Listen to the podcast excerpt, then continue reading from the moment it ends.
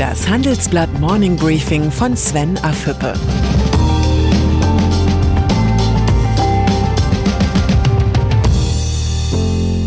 Guten Morgen allerseits. Heute ist Freitag, der 6. Dezember. Und das sind heute unsere Themen. Gezähmte SPD-Spitze. Aktienphobie in Deutschland. Der grüne Boom. Im Folgenden hören Sie eine kurze werbliche Einspielung. Danach geht es mit dem Morning Briefing weiter. Viele Anleger wollen, aber tun's nicht. Nachhaltig investieren. Das ist ein Ergebnis der aktuellen Schroders Global Investor Study unter 25.000 Teilnehmern weltweit.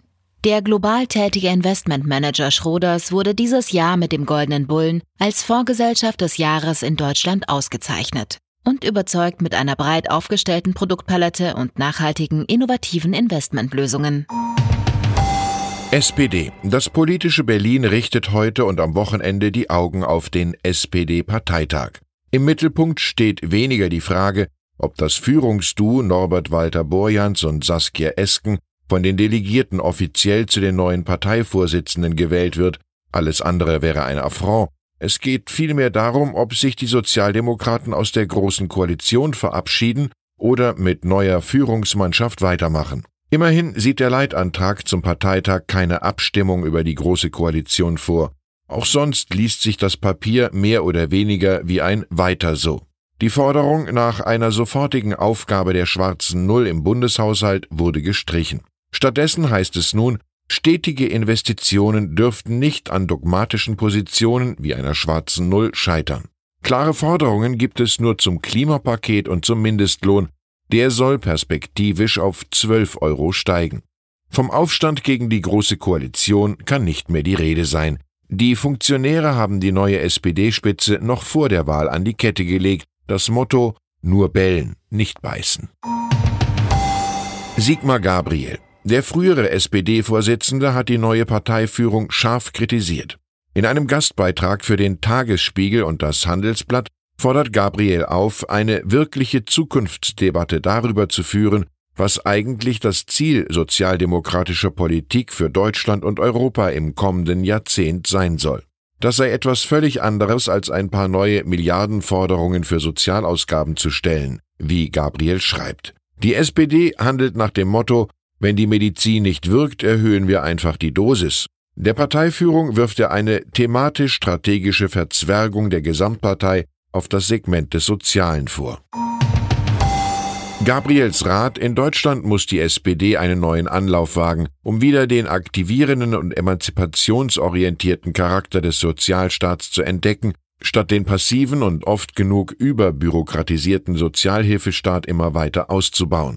Die SPD müsse die Veränderungen in der Welt neu beantworten. Das kann sie nur, wenn sie die Zukunft nicht immer nur als Zumutung empfindet, sondern als Herausforderung, die man bewältigen kann und will. Pflichtlektüre für alle Sozialdemokraten. Japan. Gegen die anhaltende Wirtschaftsflaute hat die japanische Regierung ein gigantisches Konjunkturprogramm auf den Weg gebracht. Mit einem Ausgabenprogramm von rund 110 Milliarden Euro soll die Wirtschaft angeschoben werden. Wir haben ein kraftvolles Paket geschnürt, das die wirtschaftlichen Risiken überwinden soll. Das sagte Ministerpräsident Shinzo Abe. Was er nicht erwähnte, ist, dass Japans Staatsverschuldung schon heute fast 240 Prozent des Bruttoinlandsproduktes beträgt. Japans Regierung agiert offenbar nach dem Prinzip nach uns die Sintflut.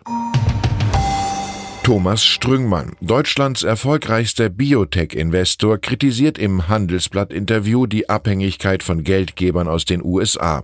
Sollte sich das nicht ändern, würde industrielle Wertschöpfung ins Ausland abwandern. Das Potenzial der ausgezeichneten Leistung deutscher Biotech-Forscher bliebe somit für den Standort ungenutzt. Strüngmann ist Haupteigner der Mainzer Biotech-Firma BioNTech, die vor Wochen einen gelungenen Börsenstart an der amerikanischen Nasdaq hinlegte. Ein Börsengang in Deutschland sei aufgrund der fehlenden Risikobereitschaft der Investoren nicht möglich gewesen. In Deutschland hätten wir null Chance gehabt, sagt Strüngmann. Pech auch für deutsche Anleger, die einmal mehr eine Renditechance verpassen. Die Aktienphobie in Deutschland wird zum ernsten Standortproblem. In der globalen Finanzwelt macht sich ein neuer Megatrend breit, die Jagd nach grüner Rendite. Immer mehr Anleger investieren ihr Geld anhand ökologischer und sozialer Kriterien. Banken, Versicherungen, Vermögensverwalter und Privatanleger wollen zunehmend wissen, was mit ihrem Geld passiert. Rendite ist nicht mehr das Einzige, was für sie zählt, sie wollen zudem das Gefühl haben, in eine bessere Welt zu investieren. Die aktuelle Handelsblatt-Titelgeschichte Der grüne Boom ist dem Thema nachhaltige Finanzen auf den Grund gegangen. Grüne Geldanlage. Das wird die Welt wahrscheinlich so nachhaltig verändern wie die Klimabewegung Fridays for Future. Die Principles for Responsible Investment, kurz PRI, bei denen sich Vermögensverwalter dazu verpflichten, die Treibhausgasemissionen ihrer Portfolios bis 2050 auf Null zu setzen, haben bislang schon mehr als 100 Unternehmen unterzeichnet. Unter anderem die Allianz, der norwegische Staatsfonds und BlackRock, der größte Vermögensverwalter der Welt. Das Rennen um den Titel grünster Geldanleger der Welt hat begonnen. USA. Das US-Repräsentantenhaus hat Anklagepunkte für ein Amtsenthebungsverfahren gegen Präsident Donald Trump vorbereitet. Nancy Pelosi, die Vorsitzende des Repräsentantenhauses, begründete den Schritt damit, dass Trump eindeutig zu seinem eigenen Vorteil gegen das Gesetz verstoßen habe und damit die nationale Sicherheit der USA in Gefahr gebracht habe. Erst zweimal in der amerikanischen Geschichte wurde ein Amtsenthebungsverfahren gegen einen amtierenden Präsidenten durchgeführt. In beiden Fällen kam es nicht zur Verurteilung, und auch Donald Trump könnte mit einem blauen Auge davonkommen, denn im Senat stellen die Republikaner die Mehrheit, doch der politische Schaden bleibt. Welche deutschen Topmanager wanderten 2019 ins Gefängnis?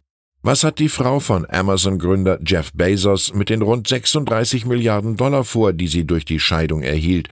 Das sind nur zwei der 120 Fragen, die Sie heute im Handelsblatt-Magazin finden. Es gibt tolle Preise zu gewinnen vom E-Scooter bis zum MacBook. Obendrein warten Gewinne, die unbezahlbar sind, eine persönliche Stilberatung mit Bosschef Mark Langer zum Beispiel. Eine Plauderei mit der Kunstsammlerin Julia Stotschek in einem ihrer Museen für Videokunst in Düsseldorf oder Berlin und Karten für die geheimste Vertriebstagung der Republik, wo einmal im Jahr von morgens bis abends Stars auftreten, wie Anne-Sophie Mutter, Lady Gaga oder Helene Fischer. Ich wünsche Ihnen viel Glück beim Handelsblatt-Quiz und ein erholsames Wochenende. Herzliche Grüße, Ihr Sven Affüppe.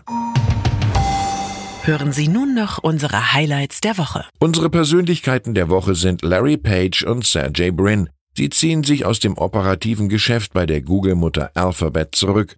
Die Google-Gründer leben in anderen Welten. Die Zahl der Woche ist minus 2,5 Prozent. Die chemische Industrie in Deutschland wird laut der Prognose des Verbands der chemischen Industrie in diesem Jahr um 2,5 Prozent weniger produzieren als im Vorjahr. Die Branche gilt als bedeutender Frühindikator für die deutsche Konjunktur. Und das Zitat der Woche kommt von Ursula von der Leyen. Unser Ziel ist es, bis 2050 der erste klimaneutrale Kontinent zu sein. Wenn wir dieses Ziel erreichen wollen, müssen wir jetzt handeln, wir müssen unsere Politik jetzt umsetzen. Das sagte die Präsidentin der Europäischen Kommission am Montag auf einer Klimakonferenz der Vereinten Nationen. Jetzt noch ein Hinweis in eigener Sache. Sinnvolles Klimaschutzpaket oder doch nur nutzloses Paketchen? Diskutieren Sie auf dem Handelsblatt Energiegipfel mit Bundeswirtschaftsminister Peter Altmaier, Bundesumweltministerin Svenja Schulze, E.ON-Chef Johannes Theissen und Vattenfall-CEO Magnus Hall. Vom 20. bis zum 22. Januar 2020 im Interkontinental in Berlin. Mehr Infos gibt's unter handelsblatt-energiegipfel.de.